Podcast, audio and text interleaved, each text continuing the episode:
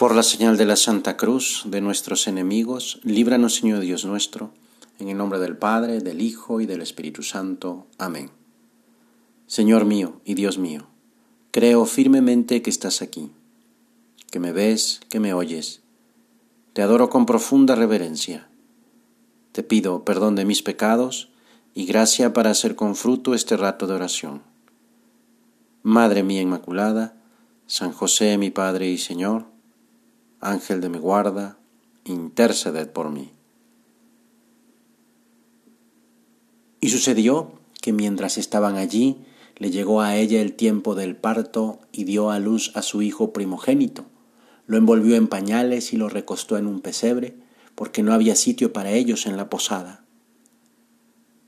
Jesús que nace, por supuesto que nos conmueve que Dios se haya hecho un niño, para que podamos amarlo, para que nos atrevamos a amarlo y como niño se pone confiadamente en nuestras manos. Dios Todopoderoso, que nos dice algo así, sé que mi esplendor te asusta, que ante mi grandeza tratas de buscar seguridad por ti mismo. Pues bien, vengo por tanto a ti como un niño, para que puedas recibirme, para que puedas amarme. Pero dice el Evangelio que no había lugar para ellos en la posada. Surge la pregunta sobre qué pasaría si María y José llamaran a mi puerta. ¿Habría lugar para ellos? ¿Tenemos un lugar para Dios cuando Él trata de entrar en nosotros? ¿Tenemos tiempo y espacio para Él? ¿No es precisamente a Dios mismo al que rechazamos cuando se nos propone ser mejores personas y no hacemos caso? ¿Tiene Dios realmente un lugar en mis pensamientos? No hay lugar para Él en nuestros sentimientos ni en nuestros deseos. Nosotros nos queremos a nosotros mismos, queremos las cosas materiales, la felicidad que se pueda experimentar desde mi egoísmo. Estamos completamente llenos de nosotros mismos, de modo que ya no queda espacio alguno para Dios y por eso tampoco queda espacio para los demás. Vamos a rogar al Señor para que estemos vigilantes ante su presencia, para que oigamos cómo Él llama, de manera callada pero insistente, a la puerta de nuestro corazón.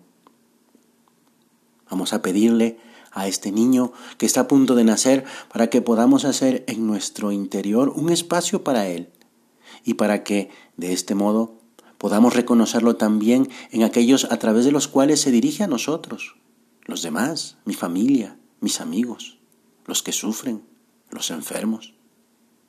Porque se ha manifestado la gracia de Dios que trae la salvación para todos los hombres. Dios mismo había hablado a los hombres de diferentes maneras, pero ahora ha sucedido algo más. Él ha aparecido, se ha mostrado, Él mismo ha venido a estar entre nosotros. Para la iglesia, desde los primeros siglos, esta era la gran alegría de la Navidad. Dios se ha manifestado. Ya no es solo una idea, algo que se ha de conocer solo por medio de las palabras. Él ha aparecido. Ha aparecido la bondad de Dios y su amor a los hombres. Dios se ha manifestado y lo ha hecho como niño. Precisamente así se contrapone a toda violencia y trae un mensaje un mensaje que es de paz, de amor. Tú, el Dios poderoso, has venido como un niño y te has mostrado a nosotros como el que nos ama y mediante el cual el amor vencerá. Y nos has hecho comprender que junto a ti estamos llamados a ser también testimonio de amor, testimonio de paz entre los hombres. La Navidad es la manifestación de Dios y de su gran luz en un niño que ha nacido para nosotros, nacido en una cueva en Belén. Dios se ha hecho pobre. Su Hijo ha nacido en la pobreza de una cueva. En el niño Jesús, Dios se ha hecho dependiente, necesitado del amor de personas humanas, a las que ahora puede pedir su amor, nuestro amor. En el niño, en la cueva de Belén, se puede, por decirlo así, tocar a Dios acariciarlo, quererlo mucho. Todo eso no tiene nada de cursi y sensiblería. Precisamente al ver a Dios hecho hombre, de esta experiencia se advierte el gran misterio de nuestra salvación. Así es como Dios nos ama, haciéndose uno de nosotros, menos en el pecado. Vamos a rogar al Señor que nos ayude atravesar con la mirada el materialismo que rodea este tiempo, hasta encontrar detrás de todo el ruido al niño en la cueva de Belén, para descubrir así la verdadera alegría, la verdadera luz, Jesús. Vamos a hacer a un lado nuestras falsas certezas, nuestra soberbia intelectual, que nos impide descubrir la proximidad de Jesús. Vamos a recorrer el camino de la sencillez que hace al corazón capaz de ver. Vamos a hacernos pequeños para poder entrar por el portal de la fe y encontrar a Dios, que es diferente a nuestros prejuicios y nuestras opiniones. El Dios que se oculta en la humildad de un niño recién nacido. En estas fiestas, tanto la liturgia como la piedad popular recurren a símbolos que nos hacen más claro el significado de la Navidad. La luz y los adornos nos recuerdan el deseo de bien que habita en lo más profundo del corazón humano. La luz del bien que vence al mal, del amor que supera el odio, de la vida que derrota la muerte. Vamos tú y yo a esforzarnos para que los detalles externos que adornan este tiempo en nuestros hogares y en otros muchos sitios no se queden solamente en producir luces que duran muy poco, sino que sean medios que nos faciliten a recibir a Jesús niño. Con nuestra conducta ayudemos a que muchas personas tomen conciencia de lo que significa esta noche santa, para que todos nos comportemos como buenos hijos de Dios.